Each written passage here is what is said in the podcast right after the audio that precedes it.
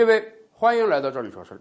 我们在上一期节目中就跟大家聊过啊，很多世界经济学家都认为，未来阻碍印度经济发展的一个非常重要的因素就是印度国内巨大的贫富差距。上期节目我们就跟大家说啊，有的经济学家提出，印度不是一个国家，印度是四个国家，因为贫富差距的原因，最富的印度人可以媲美于美国的中产阶级。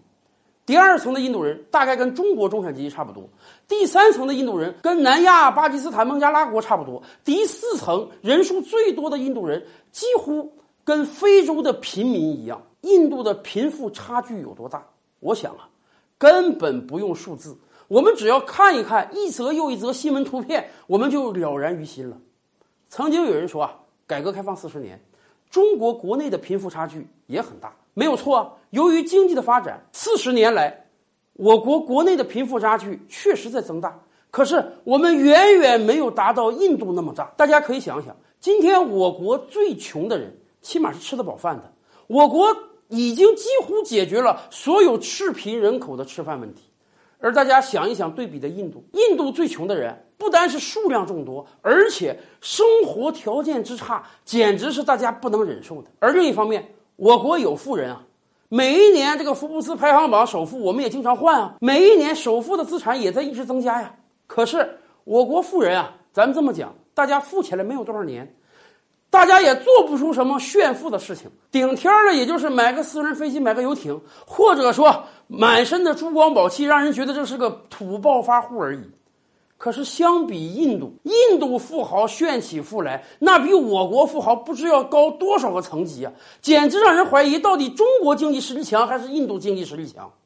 就在不久之前啊，印度首富嫁女，这让我们真是开了眼界了。我们一方面给大家看看我们准备的图片，另一方面，我们就从几个数字中就能感受到印度首富炫富有多夸张。首先，第一，这次婚礼啊，宴请了超过五千个宾客。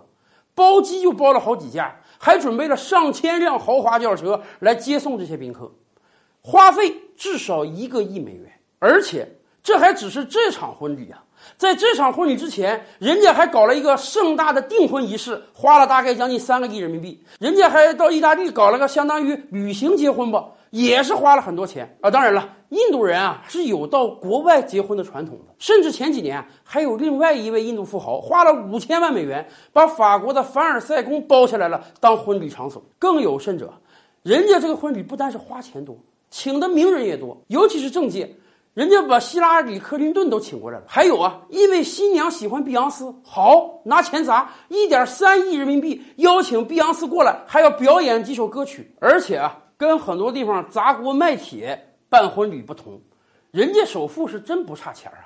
人家办婚礼可不是把自己全部财产拿出来了。我们给大家随便讲几个数字啊。这位首富在二零一一年的时候，甚至建了一个二十七层的豪宅，价值六十七个亿。有人说啊，那建豪宅很正常啊，是不是？人家建个办公大楼啊，二十七层啊，很正常。完全不是，这栋二十七层的豪华大宅。